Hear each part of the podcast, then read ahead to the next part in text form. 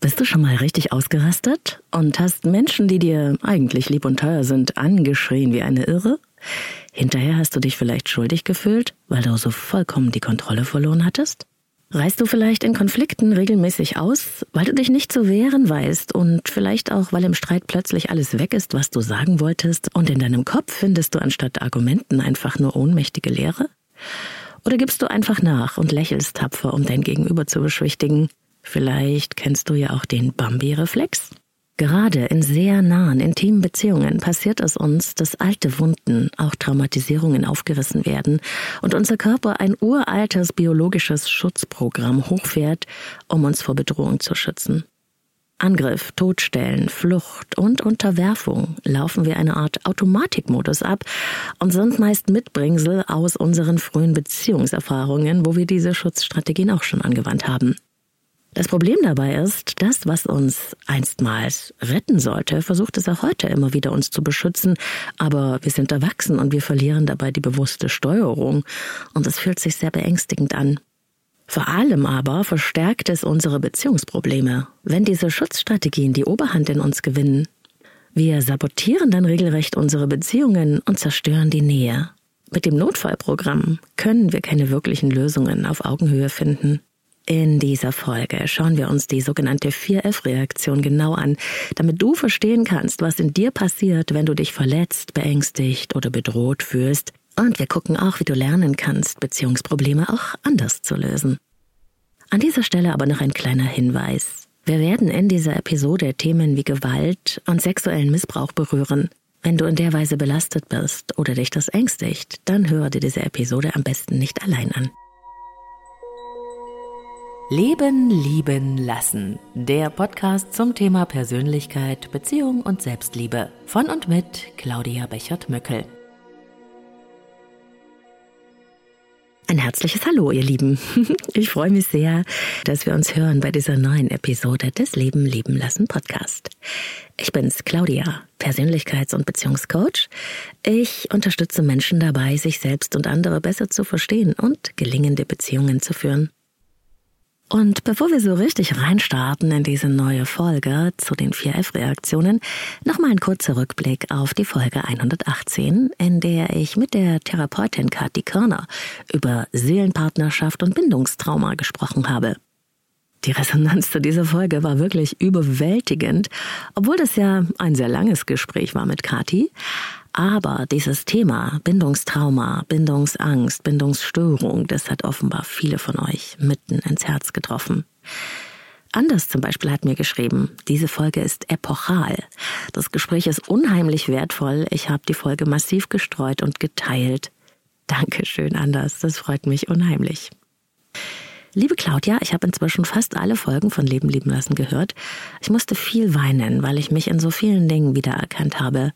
Besonders hat mich deine letzte Folge berührt, weil plötzlich alles so klar und verständlich wird. Trotz langjähriger Beziehung zu einem sehr liebenswerten Mann mit sicherem Bindungsverhalten habe ich immer die Sehnsucht nach der ganz, ganz großen Liebe in mir. Jetzt weiß ich, dass es die Liebe ist, die mir selber fehlt, wonach ich mich so sehne. Verliebtheit ohne Schmerz und Leiden kenne ich nicht. Ich verstehe jetzt, warum ich so bin, wie ich bin, und das habe ich auch dir zu verdanken. Und wenn ich die Verantwortung für alle anderen übernehmen kann, warum sollte ich sie nicht auch für mich nehmen können und mich retten? Das hat Silke geschrieben. So schön. Herzlichen Dank, Silke, für deine wunderbaren Worte und ich wünsche dir ganz, ganz viel Kraft für deinen Weg. Und noch eine Zuschrift möchte ich vorlesen. Ich habe noch nie in meinem Leben etwas so Erleuchtendes und so Passendes gehört. Manchmal kann man die Dinge nicht richtig greifen und dann kommt jemand und gibt all dem, was man unbewusst fühlt, Raum und Farbe. Ich danke Kathi und Claudia vielmals für diesen unglaublichen Podcast. Daraus habe ich mehr mitgenommen als aus sechs Jahren Therapie. Vielen, vielen Dank. Vielen, vielen Dank, Marley. Das gebe ich gerne zurück. Herzlichen Dank auch an alle, alle anderen, die mir geschrieben haben, für dieses unglaubliche Feedback. Ich freue mich und Kathi genauso, dass euch diese Folge so wahnsinnig inspiriert hat. Und wenn du noch nicht reingehört hast in diese Folge über Seelenpartnerschaft und Traumabindung, dann möchte ich dir das ans Herz legen. Es ist die letzte Folge 118. Und jetzt kurz Werbung für Avea, dem führenden Schweizer Unternehmen in Sachen Longevity-Forschung. Avea hat sich einen Namen gemacht mit hochwertigen Supplements auf dem neuesten Stand der Wissenschaft für ein langes und gesundes Leben. Und wichtig dafür ist auch, hast du vielleicht schon gehört, ein möglichst stabiler Blutzuckerspiegel, ohne allzu heftige Spitzen und Abstürze, wie das zum Beispiel nach einem kohlenhydratreichen Essen entstehen kann. Und zum Glück gibt es eine natürliche Möglichkeit, solche Glucose-Crashs zu vermeiden, die ja nicht gut für unseren Körper sind. Von Avea gibt's den Stabilizer mit einer revolutionären blutzuckerstabilisierenden Formel. Im Stabilizer sind drei natürliche Inhaltsstoffe und die blockieren ca. 40 Prozent der Kohlenhydrate beim Essen. Das bringt deinen Blutzuckerspiegel in Balance, wenn du mal was richtig Kohlenhydratreiches isst, wie zum Beispiel einen Geburtstagskuchen. Eine Kapsel vor dem Essen, wenn es zu üppig wird, und die Zuckercrashs bleiben aus, und zwar auf die natürliche Weise dank weißem Maulbeerblatt und Berberin, die im Stabilizer drinstecken. Und das Gute dabei, bleibt unser Blutzuckerspiegel stabil, fühlen wir uns nicht nur besser, es erhöht sich auch das Sättigungsgefühl und die Heißhungerflashs bleiben aus. Hast du auch Lust, den Stabilizer von Avea oder die anderen Longevity-Produkte selbst mal zu testen? Mit dem Code LLL bekommst du 15% auf deine erste Bestellung und du kannst risikofrei testen, denn Avea bietet eine 90-Tage-Geld-Zurück-Garantie. Link und Rabattcode findest du in den Shownotes dieser Episode. Ich habe zuletzt ein sehr geiles Zitat gelesen, das ich gerne mit dir teilen möchte. Das eigentliche Problem der Menschheit ist folgendes. Wir haben steinzeitliche Gefühle, mittelalterliche Institutionen und eine gottgleiche Technik. Das stammt vom Evolutionsbiologen E.O. Bilson. Und ich finde, das ist wirklich auf den Punkt. Und es beschreibt auch irgendwie ein Dilemma, das wir alle kennen. Wir wissen heute so viel, wir können alle möglichen Informationen anzapfen. Wir kommen klar in einer hochmodernen, digitalisierten Welt. Und gleichzeitig haben wir noch immer Instinkte und Reflexe wie ein Urmensch oder ein Tier. Und es gibt biologische Programme in uns, die laufen heute noch so ab wie vor Tausenden von Jahren. Das erschreckt uns und wir kriegen es meist nur schwer zusammen. Schließlich wollen wir gerne vernünftig und bewusst handeln. Aber wir sind eben auch aus der Evolution gewachsene Wesen. Eines dieser uralten Überlebensprogramme, sozusagen Notfallmechanismen, ist die 4F-Reaktion, die uns in so eine Art Automatikmodus beamt, wenn wir uns bedroht fühlen. Wir lenken dann nicht mehr, was wir tun. Es lenkt es in uns. Und um das zu verstehen, müssen wir erstmal anschauen, was bei Angst und Bedrohung in unserem Körper- und Nervensystem eigentlich passiert. Gefahren zu entkommen und damit das Überleben zu sichern, also Sicherheit zu schaffen, das ist von Anbeginn der Menschheit an eine der Prioritäten unseres vom Nervensystem gesteuerten Körpers. Überleben und damit Sicherheit geht vor Wohlfühlen und Stimmigkeit. Das ist wahr. Evolutionär gesehen macht das ja auch Sinn. Denn als wir noch als Urmensch durch die Savanne getappt sind, da waren wir ja ständig von Gefahren umgeben. Wilde Tiere, Witterungseinflüsse und eine Natur, in der wir uns wenig schützen konnten. Eine innere Alarmanlage zu haben, die wachsam war und bei Bedrohung sofort ansprang, um uns zu retten, war damals überlebensnotwendig. Wenn also ein Urmensch vor einem Säbelzahntiger stand, und davon gab es damals viele, dann hatte der Urmensch überhaupt keine Zeit, irgendwas zu überlegen. Sein biologisches Rettungssystem kam ihm zu Hilfe. Der Säbelzahntiger wurde als Gefahr erkannt, das löste ein Ansteigen des Stresslevels und damit das Aktivieren der Überlebensprogramme aus. Daraufhin wurden bestimmte Hormone im Körper aktiviert und damit wurde und wird auch noch heute der Körper in die Lage versetzt, Kräfte zu mobilisieren, die ihm zur Kampf oder Flucht verhelfen können. Die Durchblutung und die Muskelspannung in allen Körperbereichen, die dafür notwendig sind, wird verstärkt und alle anderen Körperfunktionen, die gerade nicht gebraucht werden, werden heruntergefahren, um Ressourcen zu schonen. Im Gehirn zum Beispiel bedeutet das, alle Energie wird ins Stammhirn gelenkt, da dort die automatische Steuerung der Überlebensinstinkte zu Hause ist. Das Großhirn, in dem unser Bewusstsein sitzt, in dem wir so schön reflektieren und über Lösungen nachdenken können, das ist vorübergehend auf Standby, genauso wie das limbische System, unser Gefühlshirn.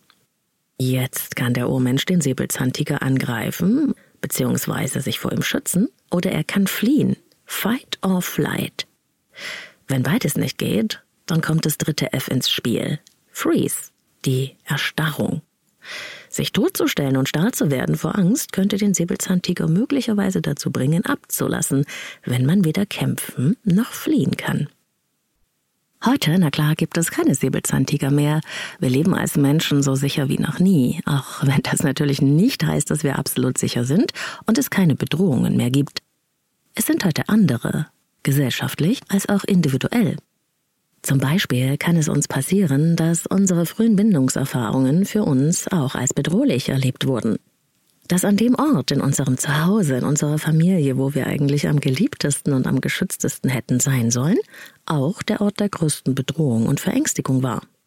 Und auch heute, wenn wir zum Beispiel Streit haben mit unserem Partner oder wenn wir uns dabei verletzt fühlen, das kann natürlich auch andere wichtige Menschen in unserem Leben betreffen, wenn also unsere wunden Punkte, unsere früheren Kränkungen in uns getriggert werden, durch das, was andere Menschen tun oder nicht tun, dann kann das die gleiche automatische Schutzreaktion auslösen, als stünde ein Säbelzahntiger vor uns. Und mit Vernunft ist der Sache auch nicht beizukommen, denn, wie schon gesagt, ist das ein Automatikmodus. Wenn wir das jetzt mal auf unsere Beziehungen beziehen und auf die Bindungskränkungen und schmerzvollen Gefühle, die wir im Zusammenhang mit den frühen Beziehungserfahrungen unseres Lebens als Kind schon verinnerlicht haben, dann kann man ganz deutlich erkennen, dass auch dort sehr oft die gleichen unbewussten Überlebensstrategien aktiv wurden und aktiv werden, wie bei dem sprichwörtlichen Säbelzahntiger. Und deshalb werden wir uns jetzt mal alle vier F-Reaktionen einzeln anschauen und Beispiele für ihr Aktivwerden in Beziehungen finden. Fight, Flight, Freeze. Die drei hatte ich schon genannt. Und die vierte, weniger bekannte Überlebensstrategie heißt Fawn Response und ist so eine Mischung aus Beschwichtigung und Unterwerfung. Ich finde sie sehr spannend, weil sie am wenigsten häufig erkannt wird, aber sehr, sehr häufig anzutreffen ist auch in Verbindung mit Co-Abhängigkeit. Deshalb werde ich auf das letzte F noch ein wenig ausführlicher eingehen.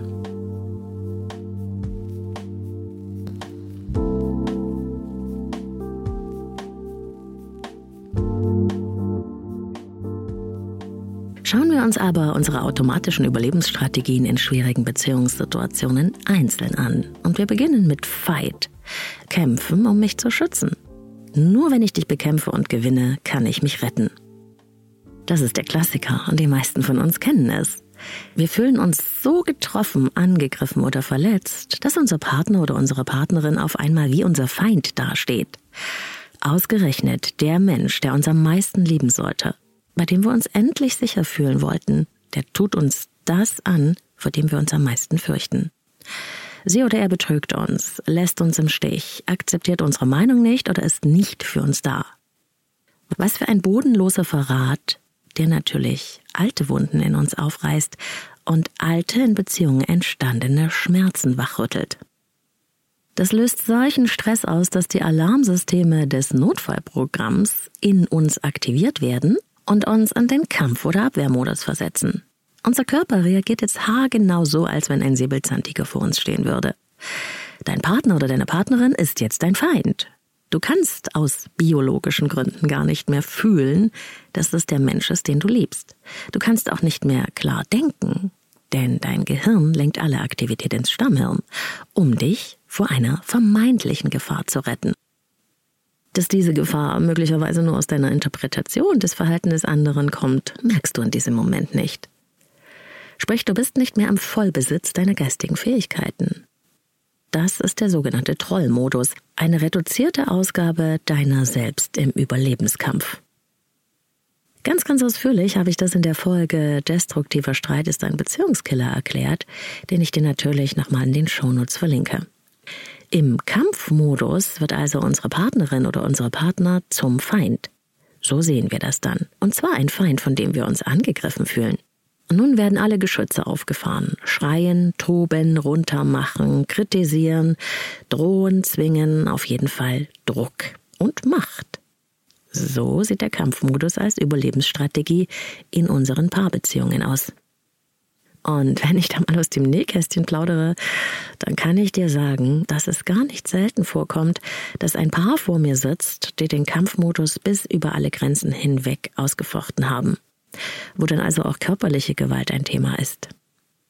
Und ich erinnere mich an eine Situation, die erst vor ein paar Tagen in der Beratung stattgefunden hat. Da waren zwei, die haben sich so geschämt und die haben gar nicht verstanden, wie es mit ihnen so dermaßen durchgehen konnte.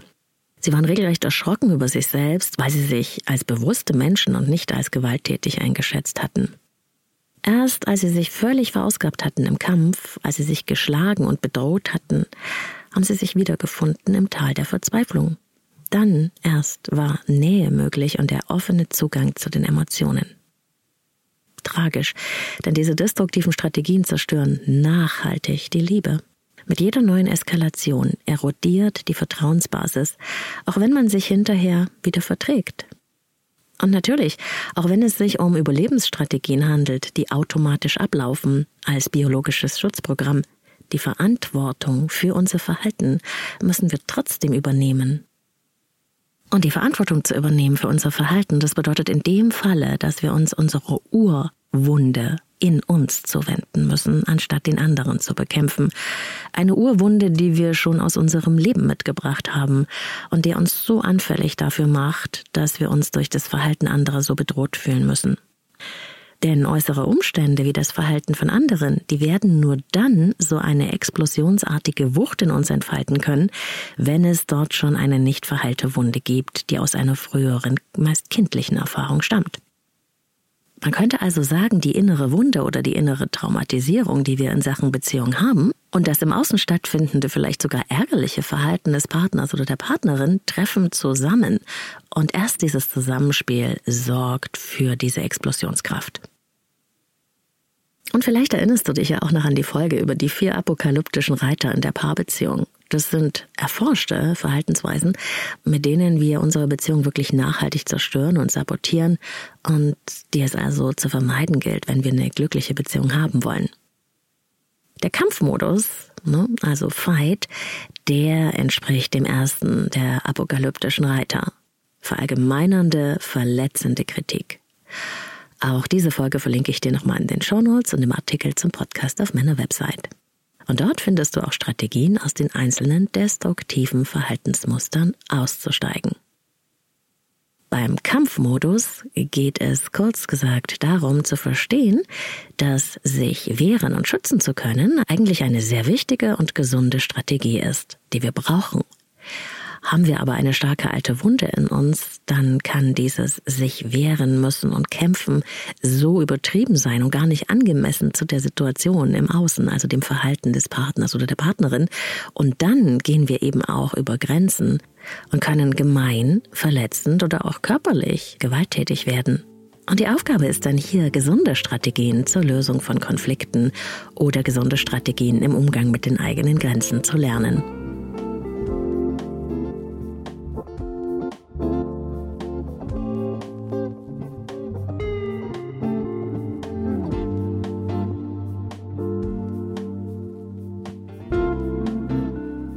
Flight, der Fluchtmodus. Nur wenn ich dir ausweiche und mich vor dir verstecke, kann ich mich retten. Den Fluchtmodus als Stressreaktion in schwierigen Beziehungssituationen oder in anderen belastenden Lebenssituationen zu erkennen, finde ich gar nicht immer so leicht. Der Flight-Modus hat nämlich viele Gesichter. Wir fliehen zum Beispiel vor notwendigen Auseinandersetzungen und Konflikten, indem wir uns abducken, ignorieren, was passiert uns etwas schönreden, es vielleicht auch rationalisieren oder auch, indem wir den anderen ins Leere laufen lassen. Lalala, ich sehe das Problem nicht, dann ist es auch nicht da. Das habe ich schon oft erlebt und es ist so eine Art Vogel-Strauß-Taktik, die meist auch schon früh im Leben erlernt wurde. Es ist innerer Stress, der dahinter steckt. Von außen betrachtet, also aus Sicht unserer Beziehungspartner, sieht das Totschweigen, sich abwenden, das emotional unerreichbar werden oder auch das Beschwerden einfach zu ignorieren, das sieht aus wie Macht.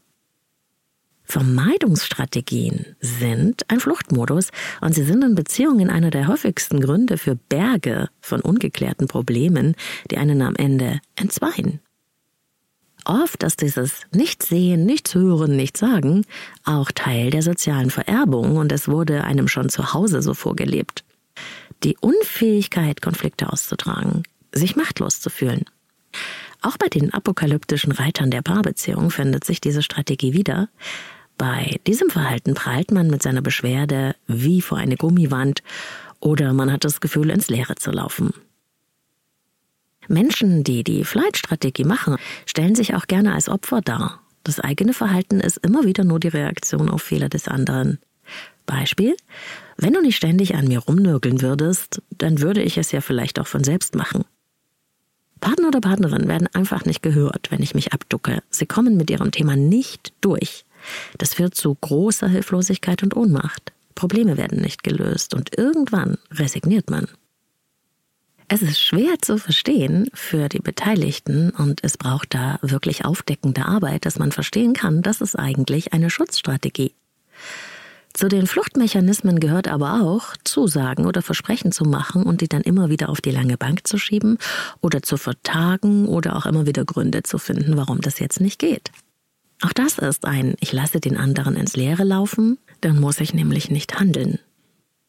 Menschen, die erkennen, dass sie den Flight-Modus in stressigen oder schwierigen Beziehungssituationen praktizieren, für die geht es zum einen darum zu verstehen, wo sind eigentlich Situationen, wo ich für mich eintreten müsste, wo ich mich vielleicht auch mal positionieren muss, wo ich auch mal eine Ansage machen darf oder aktiv Grenzen ziehen, anstatt immer wieder in die Vermeidung oder in den Rückzug zu gehen. Denn auch das verhindert ja wirklich lebendige Beziehungen. Oder aber auch zu sehen, wann ist wirklich ein Punkt, wann ist genug gekämpft. Dann ist natürlich der Rückzug, also ein vom Platz gehen, auch die passende Strategie. Es geht also nicht darum, dass Kampf oder Flucht nicht manchmal angemessen werden. Es geht um die Übertreibung dieser Strategien als einzigen Ausweg aus einer überfordernden Situation, die natürlich in Beziehungen meist emotionale Bedrohung auslöst.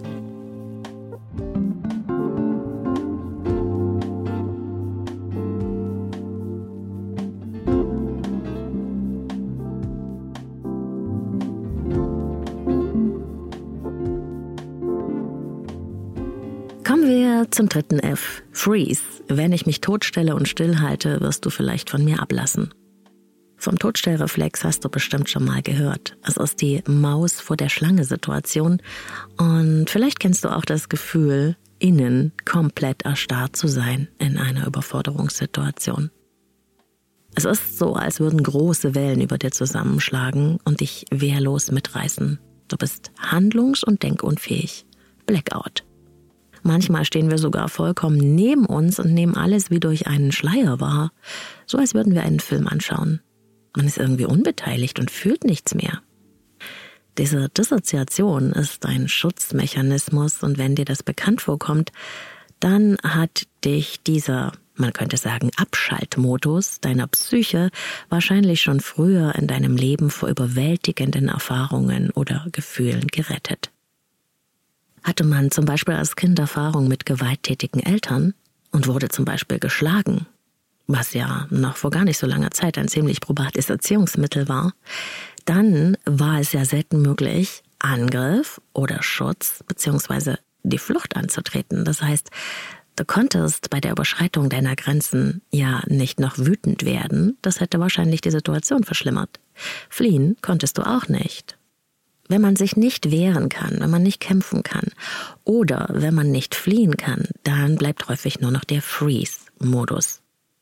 Auch wenn einen das als Kind vielleicht gerettet hat, verstärkt das natürlich heute unsere Probleme nur noch, weil wir durch Einfrieren in bestimmten Situationen nicht mehr aktiv für uns Position beziehen können und dann sind wir wehrlos und machtlos.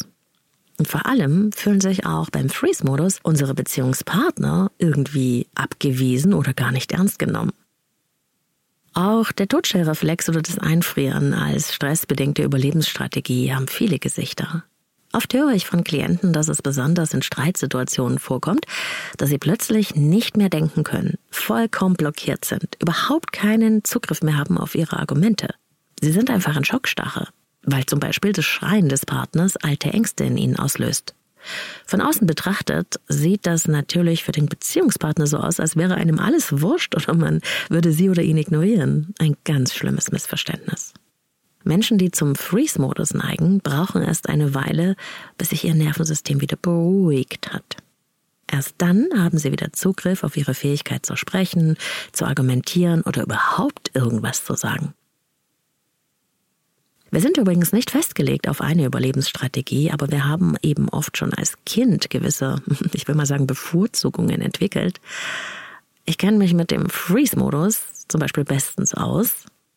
Schon als Kind war für mich Erstarrung etwas, das mein unbewusster Notausgang bei beängstigenden und nicht bewältigbaren Erfahrungen mit der elterlichen Macht gewesen ist. Und leider hat es mir dann auch im Erwachsenenalter öfters die Beine gestellt. Ein Beispiel will ich mal mit dir teilen. Ähm, das war in meiner Heilpraktikerprüfung Psychotherapie nach drei Jahren Ausbildung und bester schriftlicher Prüfungsnoten stand ich vor einer Kommission, angeführt von einer sehr verärgerten und sehr abweisenden Psychiaterin. Und noch bevor ich irgendwas sagen konnte, hat mich diese Frau so zynisch abgekanzelt, dass ich mir ganz klein und dumm vorkam. Diese Willkür und Machtdemonstration einer Autoritätsperson, die löste damals so starke alte Ängste in mir aus, dass ich vollkommen blockiert habe. Mein Denken war schwarz, da war nichts mehr da, null. Ich konnte kaum etwas sagen und hatte überhaupt keinen Zugriff mehr auf mein Wissen. Es hat lange gedauert, bis ich diese Ohnmachtserfahrung, die ja irgendwie auch eine Retraumatisierungserfahrung war, wieder überwunden hatte.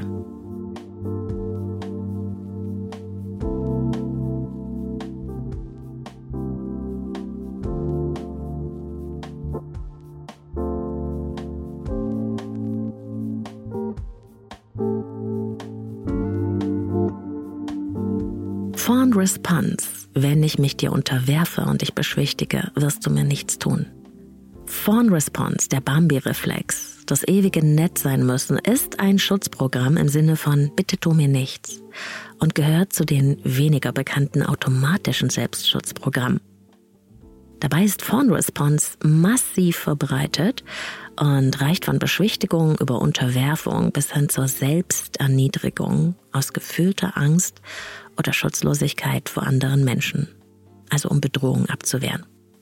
Fawn heißt auf Englisch Rickets. Response bedeutet Antwort. Man versucht so harmlos, freundlich, hilfreich und nett zu sein, dass ja niemand böse wird. Sich einschmeicheln, lieb Kind machen, ständig lächeln müssen, sich ständig verpflichtet fühlen, es anderen recht zu machen oder eben, wie schon gesagt, hilfreich zu sein und nicht Nein sagen zu können, das gehört dazu.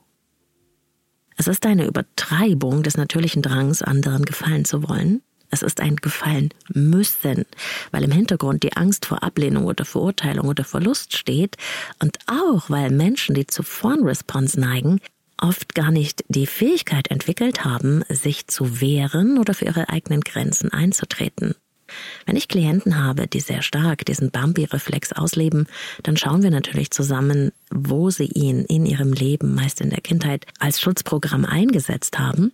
Und zusammen üben wir dann zum Beispiel die Wut wiederzufinden, die ja ein Gefühl der Autonomie ist, unsere Grenzen aufzeigt. Und dann kann man nachträglich auch lernen, seine Grenzen zu schützen, für seine Position einzutreten, auch wenn es den anderen nicht gefällt.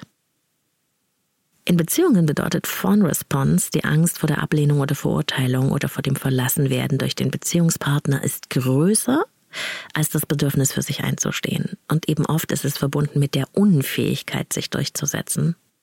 So opfert man sich aus Angst im Sinne einer Selbstaufgabe und Unterwerfung. Wie gesagt, das ist oft ein Notfallprogramm aus der Kindheit, in der Autonomiebedürfnisse des Kindes unterdrückt wurden und es wichtig war, mindestens einen Elternteil irgendwie doch noch für sich zu gewinnen. Ich möchte dir ein Beispiel von Clara erzählen, an dem man recht gut sehen kann, dass Fawn Response oft der einzige Ausweg in bedrohlichen Beziehungserfahrungen der Kindheit waren. Clara hatte einen gewalttätigen Vater, er hatte starke narzisstische Tendenzen und er neigte zu Wutausbrüchen. Wenn Clara an seinen Augen etwas falsch machte, schlechte Noten hatte oder irgendwelche Fehler begangen hatte, kam es oft vor, dass er sich schrecklich angeschrien hat. Clara hatte in diesen Momenten starke Angst vor ihrem Vater, den sie auch eigentlich verehrte. Weil sie nie wusste, wann einer der Schläge in ihrem Gesicht landen würde, hat sie ganz oft ihre Hände vors Gesicht genommen, schon wenn die Tirade anfing. Das aber machte den Vater nur noch wütender, und er zwang sie, die Hände vom Gesicht runterzunehmen. In dem Moment, als sie die Hände heruntergenommen hatte, schlug er sie mitten ins Gesicht. Clara hatte überhaupt keine Chance, sich irgendwie zu wehren, also Wut zu entwickeln und den Angriffsmodus auszuleben, denn das hatte ja die Situation verschlimmert. Auch Flucht war nicht möglich. Clara war vollkommen bewusst, dass sie dem Vater nicht entwischen konnte. Auch zu fliehen hätte seine Wut und Raserei und seine Gewalttätigkeit nur noch vergrößert. Auch der Freeze-Modus hat Clara nichts genützt, denn in seinen Tiraden verlangte der Vater von ihr Antworten, und wenn sie still wurde, wenn sie sozusagen wegdriftete und alles nur noch über sich ergehen ließ, dann steigerte auch das seine Wut, denn dann fühlte er sich nicht ernst genommen. So blieb nur noch die Unterwerfung. Die Aufgabe der eigenen Grenzen und der eigenen Bedürfnisse und man könnte sagen, diese völlige Hingabe an die Gewalt des Vaters, der sowas wie ein Gott ihrer Kindheit war. Dieses Du setzt meine Grenzen fest und ich ergebe mich dir vollkommen als Schutzprogramm ist der Fawn-Reflex. Das ist ein extremes Beispiel für Fawn Response, denn auch hier findet das Verhalten in einer großen Spannbreite statt. Nicht alle sind so krass. Man nennt Menschen, die davon abhängen, andere für sich einzunehmen und sie in vorauseilendem Gehorsam zu besänftigen und bei Laune zu halten, People Pleaser. Ihr Verhalten wirkt oft unauthentisch und aufgesetzt, ist aber aus der Not der gefühlten Wehrlosigkeit geboren und aus der Angst angegriffen zu werden. Ich brauche wohl nicht extra zu betonen, dass das eigentlich immer Menschen sind, deren Bindungserfahrungen mit Angst und Bedrohung verknüpft sind. Viele von ihnen haben Gewalt- oder Missbrauchserfahrungen. In fast allen Fällen wurden die Autonomiebestrebungen des Kindes vollkommen unterbunden. Und zu dem Aspekt Fawn Response gehört auch dieses tapfere Dauerlächeln, das mir manchmal bei Klientinnen im Erstkontakt auffällt. Elena ist so ein Beispiel.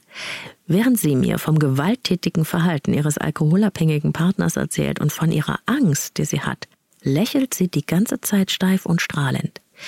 Inhalt und Ausdruck passen überhaupt nicht zusammen.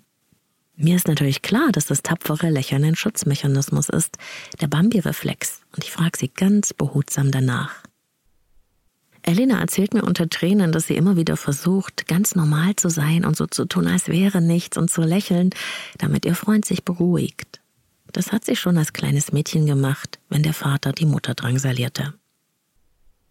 Die Traumatherapeutin Dami Scharf, deren Arbeit ich sehr schätze, schreibt dazu in einem Artikel, den ich dir auch gerne verlinke, Bambi-Menschen suchen Sicherheit, indem sie sich an die Wünsche, Bedürfnisse und Anforderungen anderer Menschen anpassen und mit ihnen verschmelzen. Sie verhalten sich, als würden sie unbewusst glauben, dass der Preis für eine Beziehung das Opfern all ihrer Bedürfnisse, Rechte, Vorlieben und Grenzen ist. Und weiter heißt es, Fawn Response ist eine intelligente Überlebensstrategie, wenn es darum geht, mehr Zuwendung und am wenigsten Gewalt zu erfahren. Kinder haben immer eine Bindung zu ihren Eltern oder Bezugspersonen. Wir lieben unsere Eltern und sind darauf angewiesen, dass sie uns lieben oder zumindest versorgen. Es kann also eine sehr intelligente Strategie sein, immer freundlich zu sein. Es kann wichtig sein, immer herauszufinden, wie man sein muss, um keine Gewalt auszulösen oder keine Verärgerung und vielleicht sogar der Sonnenschein der Familie zu werden. In solchen Elternhäusern versuchen Kinder immer die Stimmung ihrer Eltern zu lesen. Viele Kinder versuchen sich möglichst unsichtbar zu machen, freundlich und hilfreich zu sein, damit sie überleben, beziehungsweise damit sie irgendeine Art von Sicherheit und Kontrolle über ihre Situation gewinnen. Durch das Zurückstellen der eigenen Bedürfnisse kann es mit der Zeit zu Identitätsverlust kommen. Manchmal lernt man allerdings dieses Selbst, diese eigene Identität nicht einmal kennen, weil man zu früh gelernt hat, sich anzupassen und immer lieb zu sein. Menschen laufen dann immer lächelnd durch die Welt, fühlen sich aber innen leer, einsam und wissen im Grunde nicht, wer sie sind und was sie vom Leben wollen. Soweit also Dummy Scharf. Übrigens, denkt bitte nicht, nur Frauen neigen zu Fawn Response. Auch Männer wurden manchmal zu regelrechten Bedürfniserfüllern erzogen und lernten früh, sich selbst aufzugeben und sich in den Dienst der Bedürfnisse von Mama oder Papa zu stellen. Das kann zum Beispiel passieren, wenn ein Elternteil, mit dem man alleine aufwuchs, krank war und der Hilfe bedurfte.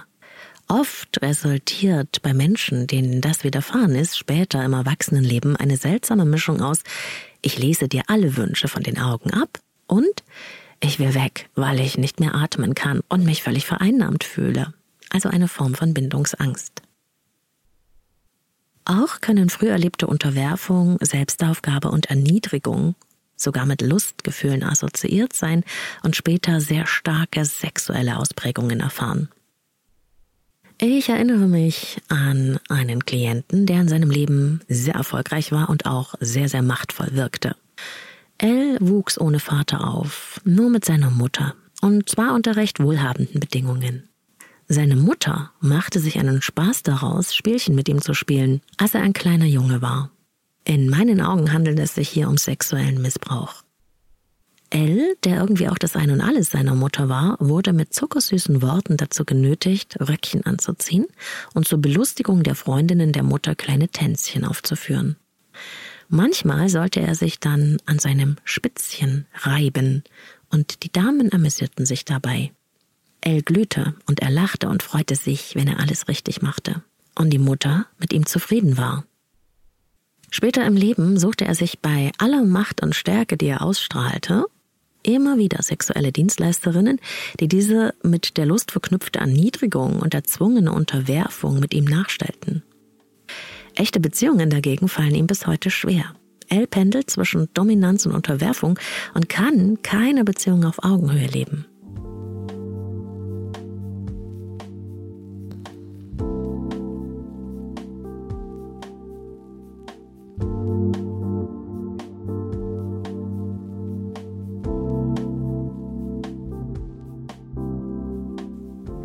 Ausweg aus den Überlebensstrategien, beziehungsweise wie können unsere Notfallprogramme überflüssig werden. Jetzt kommt das, wo wir selbst aktiv werden können, und das geht immer los mit Schritt 1, erkennen und beobachten. Ich hoffe, du hast die Stressreaktionen erkannt, zu denen du am häufigsten tendierst. Wenn nicht, dann sprich doch mal mit deinem Beziehungspartner oder deiner Partnerin dazu, wie du wirkst, wenn es wirklich stressige, also schwierige Beziehungssituationen gibt welches Verhalten fällt dann am deutlichsten bei dir auf? Dieses Erkennen ist ein mutiger Anfang und braucht Selbstreflexion, aber dieses Erkennen ist eben immer auch der Anfang der Veränderung. Wenn du weißt, wie du bei innerem Stress häufig reagierst und wann dein Notprogramm anläuft, wenn du weißt, was genau bei dir diesen inneren Stress auslöst, also auf welche Trigger du reagierst und in welchen Situationen es dich am allerhäufigsten retten will, dann ist das schon mal die halbe Miete. Beobachte dich dabei auch immer wieder. Das zweite ist, die dabei auftretenden Empfindungen und Gefühle im eigenen Körper wahrnehmen zu lernen, sich zu spüren. Denn in diesen Momenten ist es die Angst, die dich steuert und nicht deine Freiwilligkeit und schon gar nicht deine Bewusstheit. Finde heraus, welches körperliche Gefühl, welche Empfindung in diesen Momenten in deinem Körper herrscht. Spüre dich. Wahrscheinlich nimmst du eine Anspannung wahr. Vielleicht zieht sich auch etwas zusammen in dir. Vielleicht wirst du ganz leer. Spüre genau nach und erforsche die körperliche Reaktion und deine Gefühle in diesem Moment. Vielleicht kann es dabei auch hilfreich sein, eine der letzten Folgen zum Umgang mit unseren Gefühlen nochmal genau anzuhören. Da gebe ich dir ein Handwerkszeug, wie du deine eigenen Gefühle erkennen und mit ihnen umgehen kannst. Genauso hilfreich, um deinen inneren Zustand zu erkennen, ist die innere Ampel. Bist du auf grün, heißt es Go. Du bist im Vollbesitz deiner geistigen Kapazität und handelst selbstbestimmt und aus deiner natürlichen Größe heraus. Schritt drei: Mach einen Break, verlasse die Situation und reguliere den inneren Stresszustand. Ist deine innere Ampel nämlich auf Gelb oder Rot, dann wirst du mit Sicherheit in eine der vier F-Reaktionen kippen. Und dann ist die Aufgabe, einen Break zu machen, aus der Situation rauszugehen und deine automatischen Handlungen zu unterbrechen. Und das geht wirklich nur, wenn man gelernt hat, den Ablauf gut zu beobachten. Wenn du die Situation nicht verlässt, agierst du wieder voll im Automatikmodus und die 4F-Reaktion nimmt ihren Lauf. Anstattdessen ist es aber jetzt deine Aufgabe, den inneren Stresspegel selbst zu regulieren und nicht über den anderen. Das geht zum Beispiel hervorragend in der Natur, beim Sport, bei Musik, bei Meditation und ähnlichem. Die Selbstregulation, also dass wir lernen, uns aus unseren emotionalen Überforderungssituationen selbst in einen Zustand in unserem Inneren, Zuhause, unserem Körper, unserem Nervensystem zu regulieren, indem wir wieder im Vollbesitz unserer Handlungsfähigkeit, unserer geistigen Kräfte sind, das ist wirklich das A und das O. Auch dazu habe ich schon Podcast-Folgen gemacht, mit welchen Atemübungen, mit welchen Meditationen man lernen kann, sich gut zu regulieren. Und ich möchte es nochmal betonen. Wenn du dich im inneren Ausnahmezustand befindest, wenn du dich getriggert fühlst, wenn alte Wunden in dir aufgerissen werden, dann ist es eben nicht der richtige Weg, zu versuchen, vom anderen etwas zu bekommen, das dich reguliert oder dich in den 4F-Reaktionen auszutoben, sondern es geht darum zu verstehen, jetzt bin ich wieder in meinem inneren Ausnahmezustand. Und bevor ich jetzt irgendetwas tue, geht es darum, dass ich mich reguliere, Dafür muss ich mich vorher wahrnehmen und beobachten.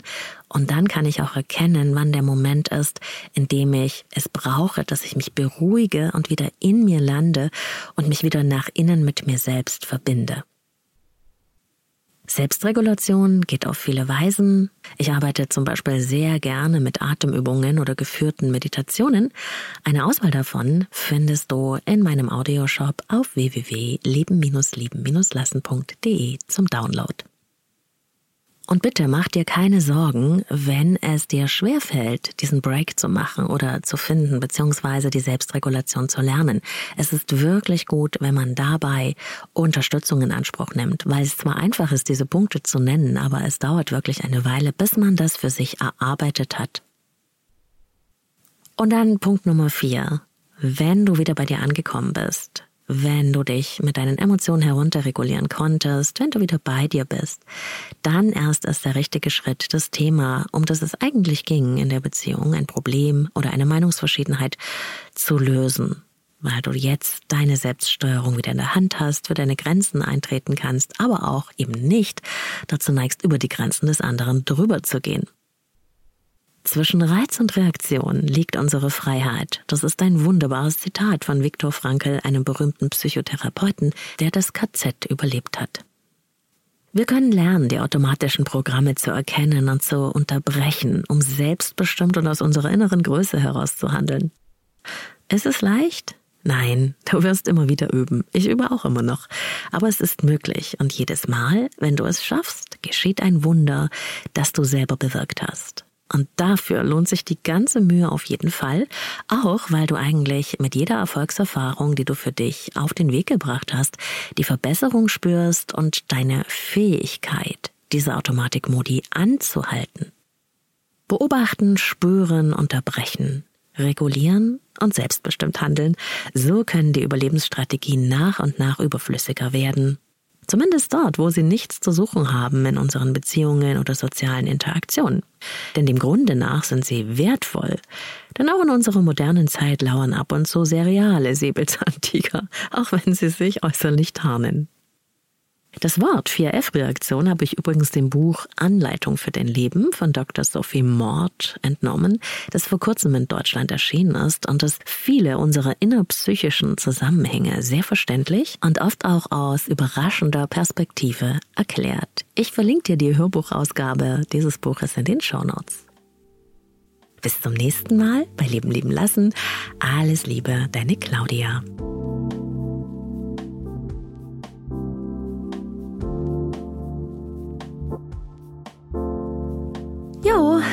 Das war sie, Folge 119 des Leben lieben lassen Podcast zur 4F-Reaktion. Ich hoffe, du hast wieder jede Menge Inspiration für dich und dein Leben mitgenommen. Schreib mir gerne dein Feedback via Instagram oder per Mail an claudia.leben-leben-lassen.de. Das ist übrigens auch die richtige Adresse, wenn du dir meine Unterstützung wünschst für deine ganz persönlichen Themen rund um Beziehung und Selbstbeziehung und du gerne daran arbeiten möchtest in einem Coaching mit mir. Alle Infos dazu im Vorfeld auf leben-lieben-lassen.de und dort kannst du auch dein Kennenlerngespräch mit mir vereinbaren über das Kontaktformular. Bitte aber hab ein wenig Geduld und plane eine kleine Wartezeit ein. Auf der Website findest du natürlich auch zum Nachlesen den Blogartikel zu dieser Episode hier zur VF-Reaktion zu jeder Podcast-Folge, außer zu den Bonusfolgen, gibt's immer wieder auch die Blogartikel zum Nachlesen. Auf der Website findest du auch die Newsletter-Anmeldung. Wenn du das magst, dann bekommst du einmal im Monat Leben lieben lassen Post von mir. Kennst du vielleicht jemanden, für den das Thema der 4F-Reaktionen hilfreich sein könnte? dann teile diese Episode gerne, denn damit können wir zusammen noch viel mehr Menschen erreichen und die Leben lieben lassen Community größer und größer machen. In den nächsten Tagen, das kann ich ja schon mal verraten, ähm, erreicht Leben leben lassen allein bei Spotify die 40.000er Abonnentenmarke. Ich freue mich unfassbar, wie viele wir sind. Aber ohne jeden einzelnen Hörer oder Hörerin wäre das überhaupt nicht möglich. Lieben Dank also an dich, wann immer du mich hörst und wo, denn es sind mehr als 150 Länder, in denen Menschen diesen Podcast hören. Dickes Dankeschön. Und ganz, ganz liebe Grüße an dieser Stelle möchte ich an Tina und Sina senden. Tina und Sina sind ein Dream Team. Tina leidet an einer Nervenkrankheit und hat eine ganz tolle Physiotherapeutin, Sina, die ihr hilft, ihre Bewegungen wieder zu koordinieren, zum Beispiel wieder laufen zu lernen und ähnliches. Die beiden haben mir über Instagram geschrieben, wie gerne sie den Podcast hören und ich habe sie natürlich auch gleich auf Instagram besucht und muss sagen, ganz, ganz wunderbar, was die beiden da für Tina auf den Weg bringen. Alles, alles Gute. Schaut da gerne mal vorbei, auch bei Instagram und lasst ein Like da, Tina und Sina. Also, wir hören uns. Bis bald.